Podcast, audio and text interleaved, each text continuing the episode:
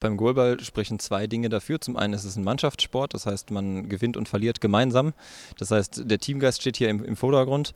Und dann ist es eine Sportart, bei der man sowohl Angreifer als auch Verteidiger gleichzeitig ist. Ja, irgendwie habe ich äh, mich so durch meinen Rucksack getastet und äh, ich glaube, die Badehose auch richtig rum an. Insofern.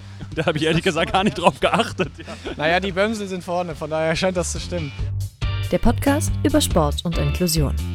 Judo ist eines der äh, fairsten Sportarten, die Blinde mit Sehnen machen können. Hintergründe, Interviews und Geschichten. Alles para. Wir zwei müssen erstmal warm werden. Das ist wie beim, beim Daten. Okay. Also nicht direkt heiraten, sondern vielleicht ein paar Mal treffen.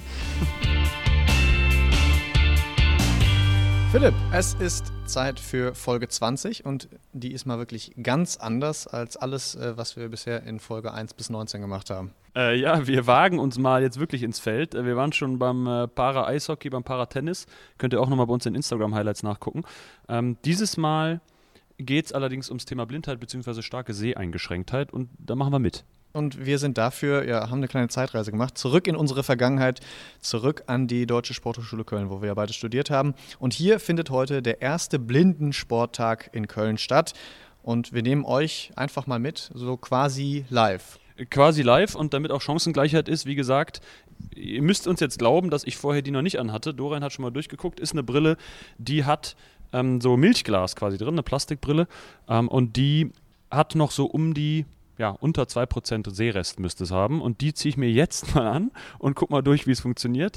Äh, Dorian, die haben auch einen speziellen Namen, die Brillen. Genau, das sind äh, sogenannte Simulationsbrillen. Und wenn du sie jetzt anziehst, äh, gehört auch dazu zu sagen, du ziehst sie jetzt auch für die nächsten anderthalb bis zwei Stunden nicht mehr aus. Äh, wenn ich jetzt okay. hier dich anschaue, ich sehe tatsächlich noch deine Pupillen so ganz leicht. Äh, wie viel siehst du denn jetzt von mir? Ich, also ich bin äh, 15 Zentimeter vor dir. Ich sag mal, nicht deine Pupillen. also ich sehe dich, aber auch nur, weil der Hintergrund äh, hell ist. Also wir stehen ja hier quasi gerade vor einer der Sporthochschulhallen. Ähm, das heißt, ich kenne das Gelände, ja, das könnte jetzt ein Vorteil werden. Aber ich sehe tatsächlich, ich sehe hier, dass du Bömmel hast am Pullover. Ich sehe, dass du eine Brille siehst, aber es ist wirklich wow. Also ja. Ich bin ich habe jetzt vor oder habe es vor, nicht mehr auszuziehen und versuche mir jetzt erstmal Schuhe anzuziehen. Damit ja, geht's los. Da gehen wir mal rein äh, zu deiner Tasche. Vielleicht findest du die alleine noch. mal schauen. So, Philipp, fehlerfrei schon mal in die Halle geschafft. Äh, Schuhe hast du auch ausgegraben. Ja. Äh, kriegst du äh, Knoten und äh, Schleife auch so hin? Äh, ich bin jetzt mal gespannt. Äh, jetzt ist jetzt der entscheidende Teil. ja, gerade jetzt quasi gerade. Also die ersten Momente eben waren, ähm, es gibt so einen dunklen Teil, wenn man in die Halle reingeht. Das war sehr schwer zu sehen, wenn die Türen schwarz sind und kein Licht ist. Danach ging's. Also wenn die Unterschiede klar zu sehen sind, kann man sogar ein bisschen, ich meine, ich kenne natürlich auch die Farben vom Boden ähm, kann das auseinanderhalten. Guck mal, erste Schleife hat schon mal geklappt. Äh, aber ja, jetzt bin ich mal gespannt, wie es dann mit dem Sport ist. Also Kontraste sind wichtig, da bin ich gespannt. Äh, wir haben auf jeden Fall äh, blaue und gelbe Linien gleich in der Halle ganz viel. Und es geht gleich los mit der Leichtathletik. Also eine ziemlich klassische Parasportart. So Philipp, jetzt steht ein Sprint an. 70% Sprint über 15, 20 Meter. Man weiß natürlich, ich kenne nur 100, aber ich versuche es trotzdem mal. Ich muss sagen, ich sehe noch relativ genug, ich kann mich an der Linie orientieren, deswegen versuche ich es jetzt mal so. Das heißt, wenn ihr gleich keinen Knall hört, dann geht. Konzentration jetzt. Philipp ein bisschen übers Ziel hinausgeschossen, aber ansonsten natürlich ein formidabler Sprint, aber ohne Startblock. Wir sind jetzt bei der Parasport-Trainerin aus Leverkusen, Sarah Kretke. Welche Sportarten gibt es überhaupt für Blinde in der Leichtathletik? Kannst du das äh, mal so kurz aufzählen sozusagen? Äh, Disziplinen gibt es äh, eigentlich viele. Ähm, 100 Meter, 400 Meter, 1500 Meter Marathon und in den Wurfdisziplinen ähm, alle drei, also Speer, Kugel und Diskus. Und ähm, ja, also das meiste ist, glaube ich, äh, Richtung Sprint und Sprung. Ach so, Weitsprung hatte ich noch vergessen. Ja, Weitsprung noch. Jetzt äh, machen wir mal folgendes Szenario. Philipp, äh, leidenschaftlich, äh, viele Jahre lang Fußball gespielt, erblindet äh, im Alter. Sprinter auch gerne. Ist auch, nehmen wir das dafür mit auf. Ist auch gerne Sprinter. Ähm, kommt jetzt zu dir zum ersten Training überhaupt, ähm, kurz nach seiner Erblindung. Was machst du mit ihm sozusagen? Wie führst du ihn an die Leichtathletik ran? Ihm auf jeden Fall mal das Vertrauen geben, dass er sich auch äh, blind fortbewegen kann. Das heißt, ich würde ihn an der Hand nehmen, ich wäre dann sein Guide und würde mit ihm einfach diverse koordinative Übungen machen. Einfach, dass er das Vertrauen auch bekommt, weil Sprinten ins Schwarze rein ist äh, wahrscheinlich für ihn dann als, als frisch Erblindeter jetzt nicht selbstverständlich. Und da muss man einfach so eine Vertrauensbasis aufbauen, damit er sich dann auch zurechtfindet in dem, auf der Bahn, also in dem Leichtathletikmilieu. Jetzt geht es dir ja mit 2% Seerest äh, noch so, dass du zumindest Umrisse siehst und äh, zumindest eine gewisse Sicherheit hast, wenn du losrennst, glaube ich, oder? Ich würde gerade sagen, ja, an den Linien, wir haben es ja eben schon mal, oder ich habe es eben schon mal gesagt, konnte ich mich sehr gut orientieren, je nach äh, Linienfarbe. Äh, aber ich fühle mich relativ sicher, so frei im Raum. Jetzt ist die Frage, Sarah, äh, ob du das brechen kannst, die Sicherheit mit Übungen oder äh, was wir jetzt trainieren könnten. Also, Sarah äh, hat eine Übung für äh, Philipp, der neu beim Paraleiche, beim Parasport ist, die ihn auf den Sprint vorbereitet. Sarah übernimmt. Sprinten beginnt natürlich äh, mit, mit Koordination. Das heißt, du zeigst mir jetzt erstmal, wie du dich fortbewegst. Du stellst dich mal in die gelbe Linie. So. Die er auch sieht die er auch sieht, ja. Ansonsten ja. würde ich natürlich helfen. Würde ihn jetzt natürlich fragen, wie weit siehst du denn nach vorne? Äh, ich sehe die blaue und da ja? hinten so in Umrissen leicht noch die nächste blaue. Die nächste blaue. Und dann ist. dann ist vorbei, dann siehst du gar nichts mehr. Ja, dann sehe ich da noch ein bisschen Gelbausläufer, aber ähm, eigentlich nicht, sehr verschwommen. Okay, also es, es ist ja wichtig, dass der Athlet sich orientieren kann, weil wenn ich ihm jetzt sage, renn los und er sieht immer nur einen halben Meter vor sich, dann muss ich natürlich erstmal dafür sorgen, dass alles frei ist. Mhm.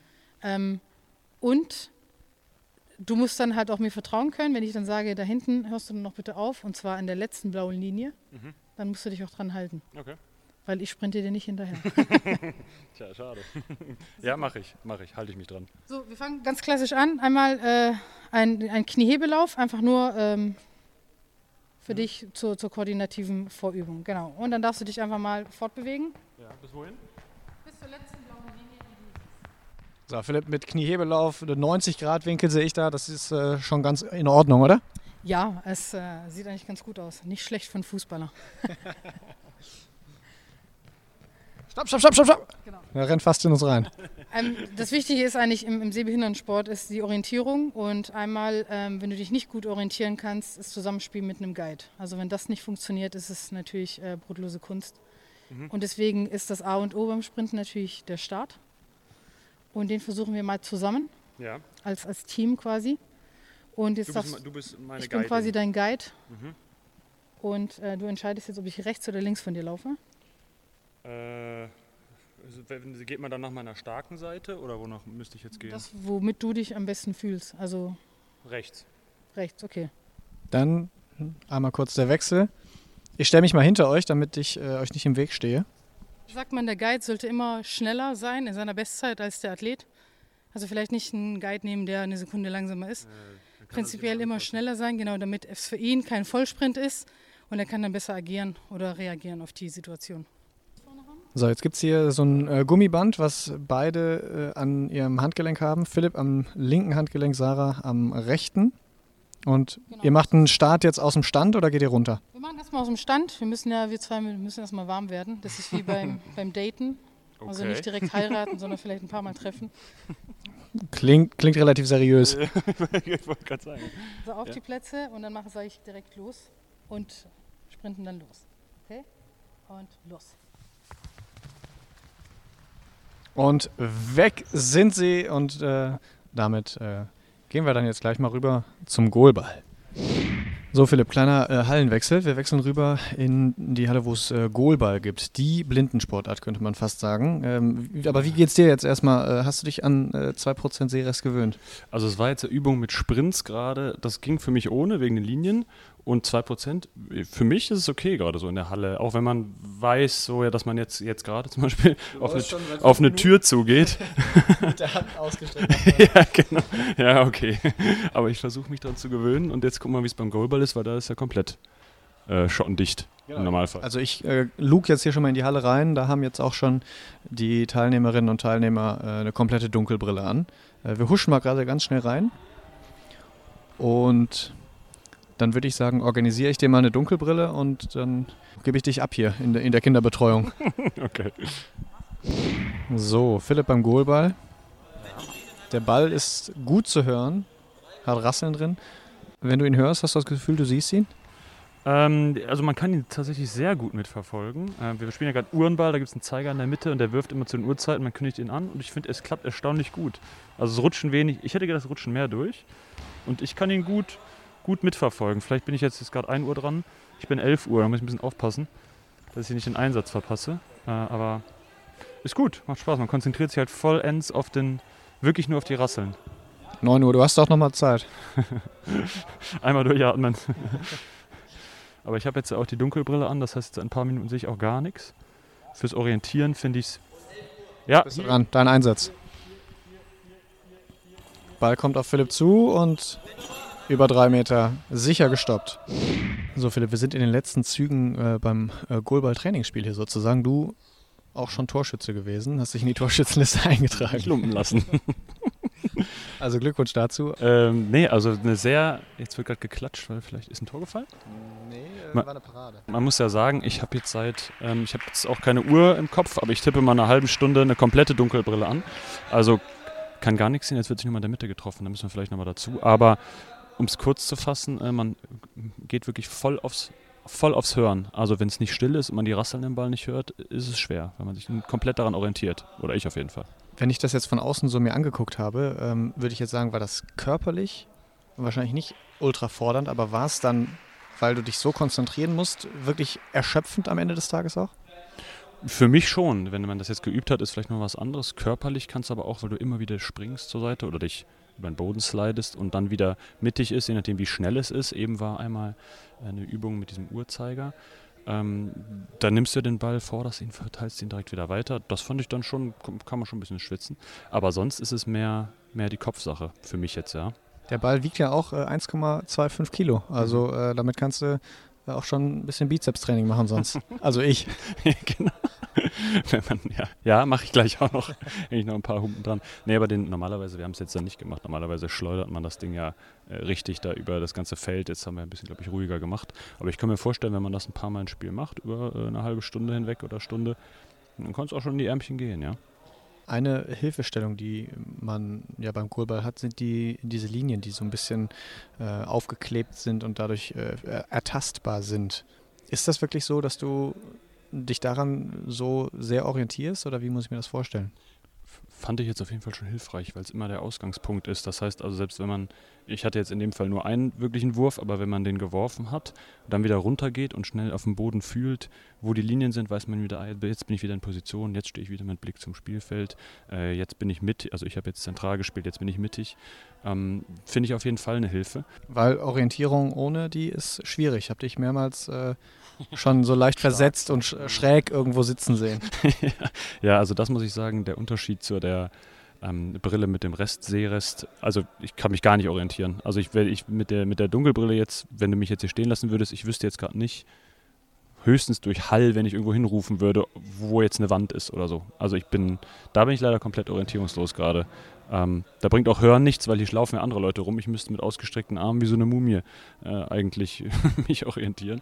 Also da bräuchte ich auf jeden Fall jetzt einen Stock oder sowas. Also Philipp macht einen auf Fledermaus und äh, kommuniziert mit den Wänden. Quasi. Sonarwellen. So, ich habe mir jetzt mal den Organisator äh, und äh, Trainer hier beim Goalball sozusagen geschnappt, Marcel Wienans. Du hast jetzt ja hier im Prinzip eine, eine ziemliche Basiseinführung in diese Sportart gegeben. Ähm, was sind so die ersten Dinge, die man macht, um die Leute an diesen Sport überhaupt heranzuführen?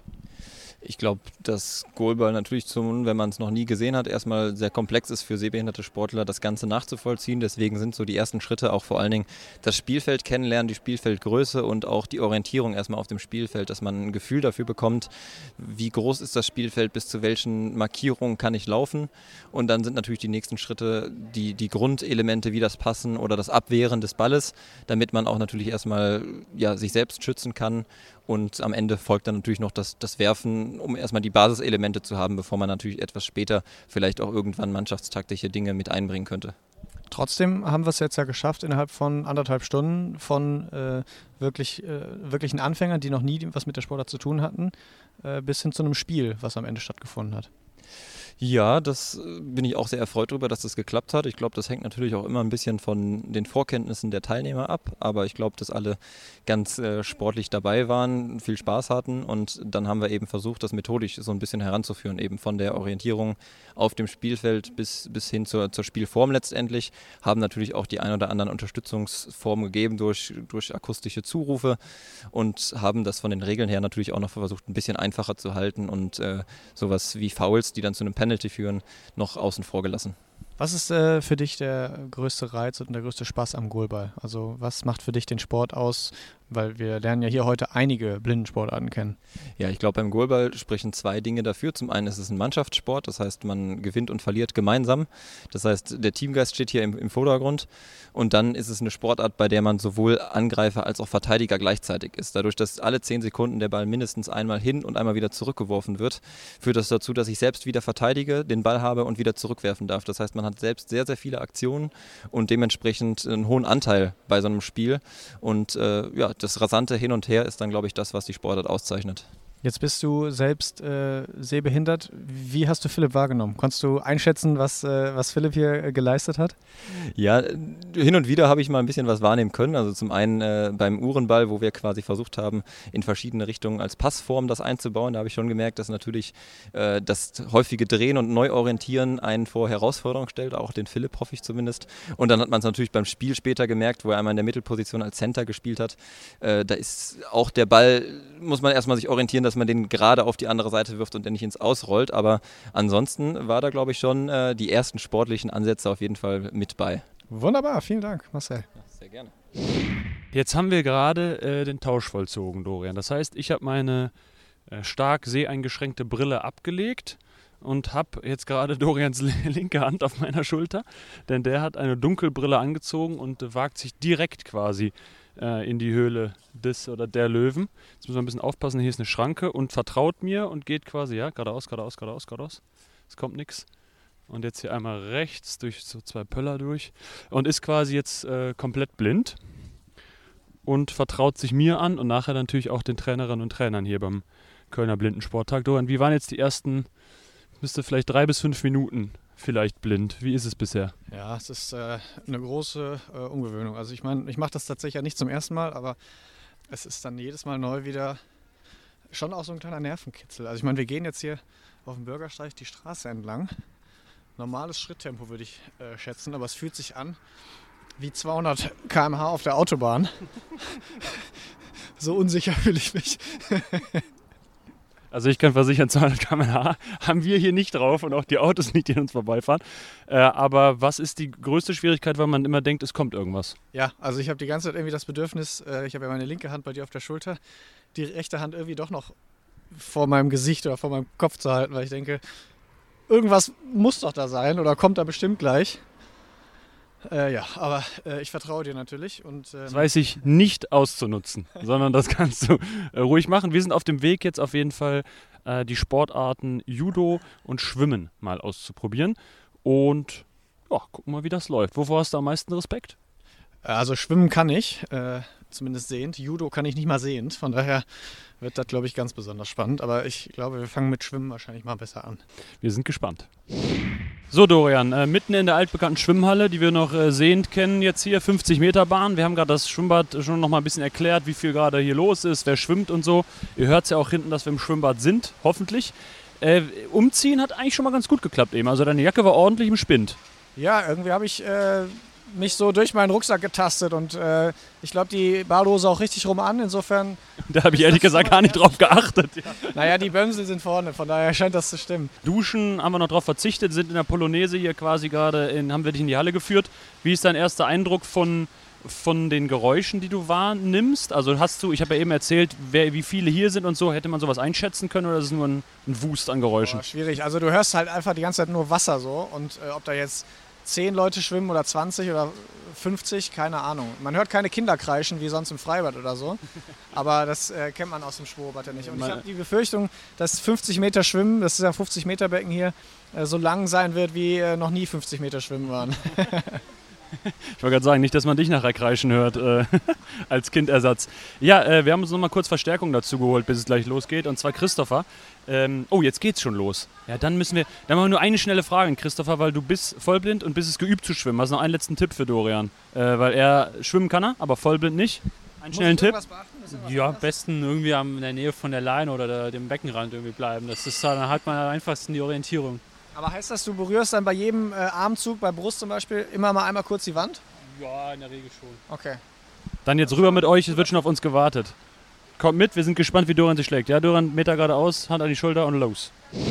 Die ersten 100 Meter hast du geschafft. zwar im falschen Verkehr, das war aber dann auch mit meinen Verschulden, würde ich sagen, hätte ich ansagen können. Äh, man schwimmt natürlich äh, so wie auf der, auf der Straße, im Straßenverkehr auch. Ne? Also rechts hin, quasi links zurück. Wissen wir fürs nächste Mal. Äh, wie waren die ersten Meter? Überraschend gut, muss ich sagen. Also tatsächlich hat es äh, sehr geholfen, dass ich mich die ganze Zeit so an der Wand orientieren konnte. Und bei jedem Armzug wirklich einmal da die Wand berührt habe und äh, vorbeigewischt bin. Und naja, ich bin jetzt auch mit moderatem Tempo, glaube ich, mal gestartet. Irritiert das denn nicht auch ein bisschen, dass man immer darauf wartet, die Wand zu berühren? Also hält es nicht auch zurück? Äh, ja, ich weiß ja, dass es 50 Meter sind.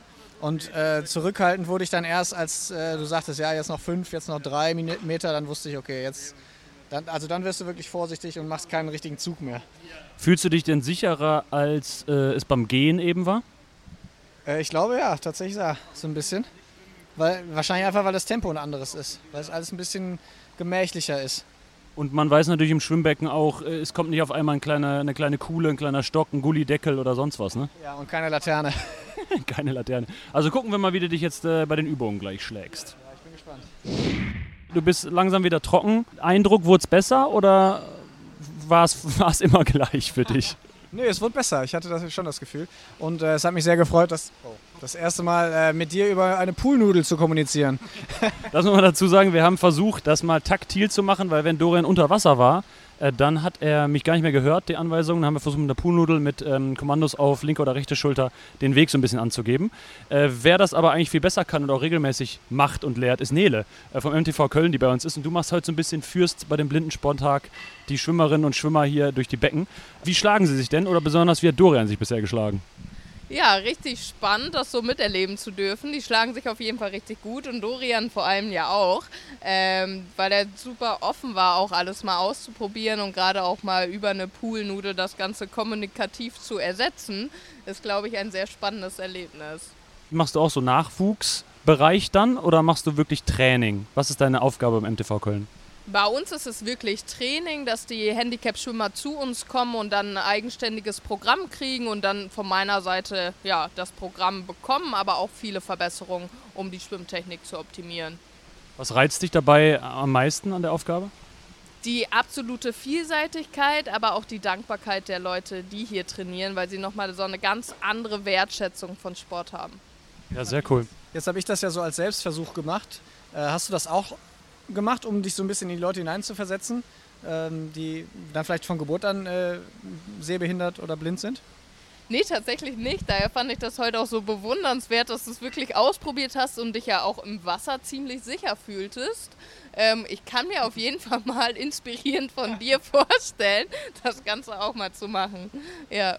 Man muss sagen, Dorian hatte natürlich keine Wahl. Ne? Also wir haben, ja, wir haben ja vorher festgelegt, so mehr oder weniger, wer was äh, machen will. Und Dorian hat sich für Schwimmen gemeldet. Er wusste, worauf er sich einlässt. Aber ja, äh, vielen Dank, Nele, und äh, viel Erfolg noch hier. Ihr macht jetzt noch ein bisschen, wir gehen jetzt rüber zum Judo, Dorian. Also trocken machen und ab geht's. Das war Judo. für den Anfang. Jetzt gleich gehen wir nochmal zum Trainer. Wie war das? jetzt ist aber mal was ganz anderes als Schwimmen.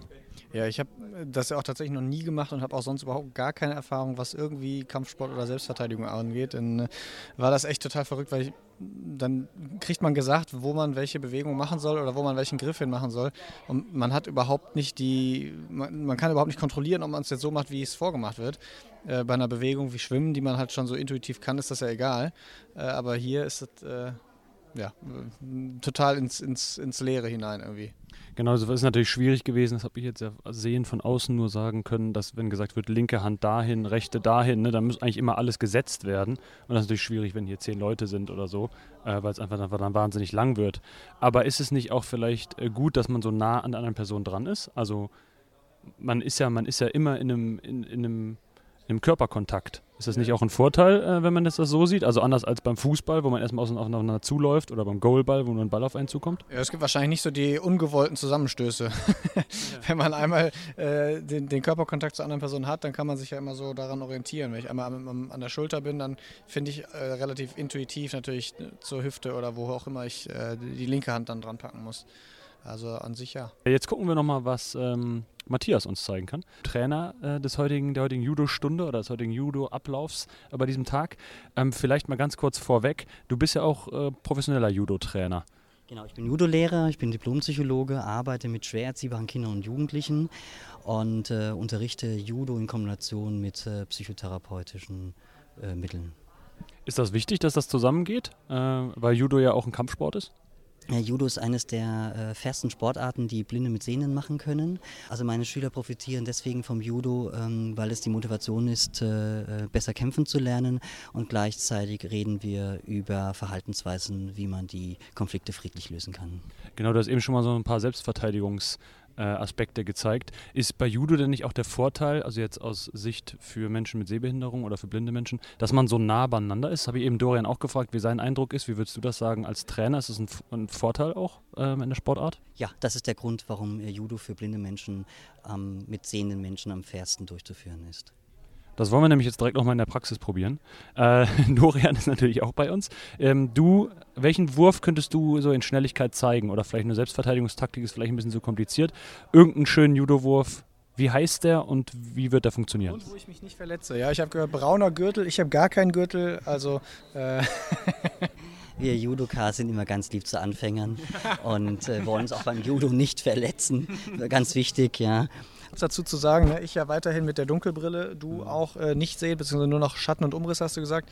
Ähm, welchen Wurf lerne lern ich jetzt sozusagen von dir oder welchen probierst du an mir aus? du wirst heute den Osoto Toshi äh, lernen ja. und zwar leite ich dich entsprechend an und du kannst ihn dann bei mir durchführen. Okay, ich mache ihn direkt bei dir. Mhm. Ich, ich mache so ein bisschen so eine Art Blindenreporter quasi. Ähm, das ist, glaube ich, das Einfachste. Also beide stehen voreinander. Wir nehmen mal mit, was Matthias erklärt. Ähm, und legst die, äh, treibst hier ins Revier rein, mhm. mit deiner anderen Hand äh, an meinen Ärmel. Mhm. So, das gleiche mache ich bei dir auch.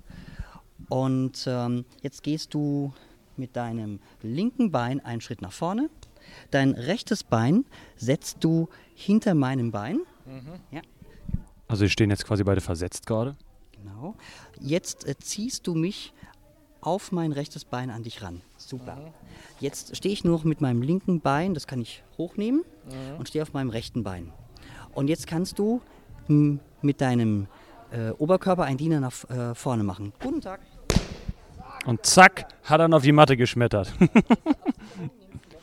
also, der Wurf wäre eigentlich ganz einfach. Äh, man packt am Revers, man geht mit dem linken Bein vorbei und stellt das rechte dann hinter die beiden Beine, beziehungsweise das andere Bein äh, des Gegners oder der Gegnerin und zieht über das, was man hingestellt hat. Klassische, klassische Falle, würde ich es jetzt mal nennen.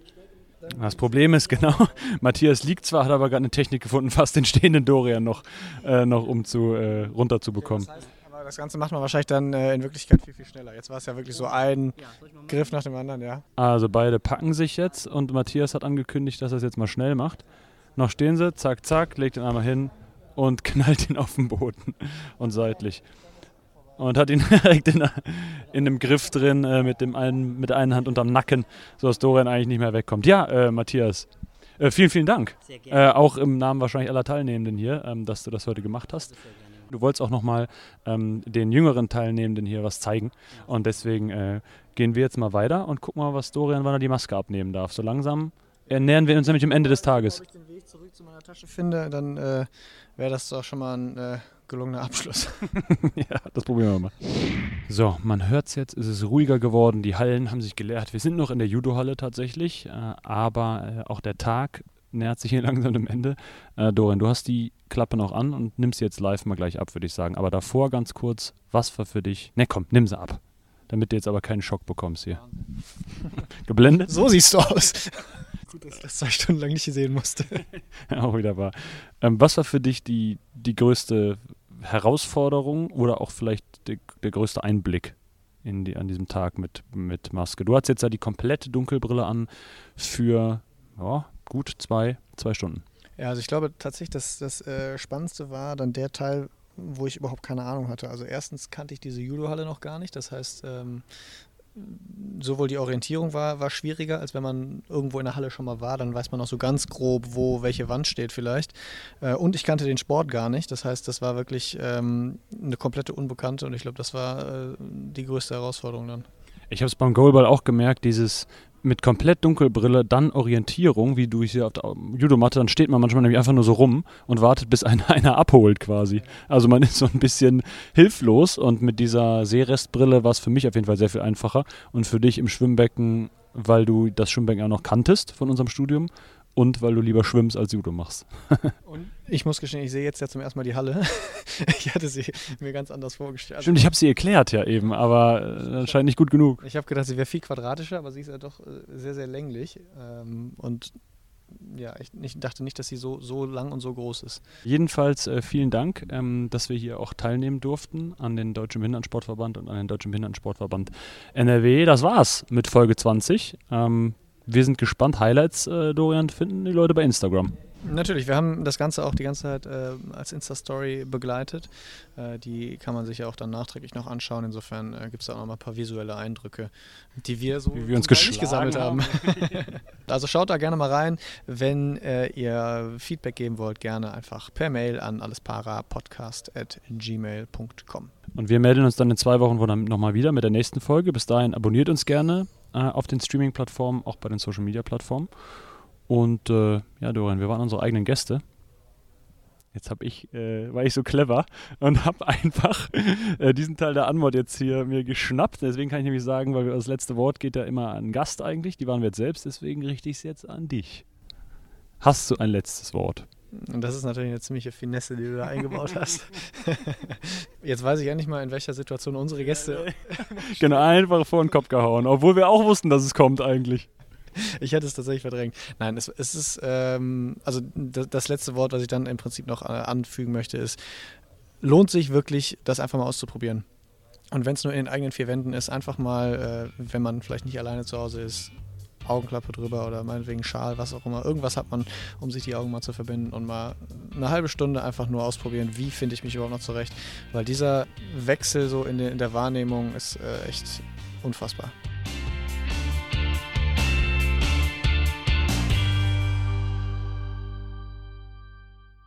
Wie baut man eine harmonische Beziehung zu seinem Hund auf? Puh, gar nicht so leicht. Und deshalb frage ich nach, wie es anderen Hundeeltern gelingt, beziehungsweise wie die daran arbeiten. Bei Iswas Dog reden wir dann drüber. Alle 14 Tage neu mit mir, Malte Asmus und unserer Expertin für eine harmonische Mensch-Hund-Beziehung, Melanie Lippisch. Iswas Dog mit Malte Asmus. Überall, wo es Podcasts gibt.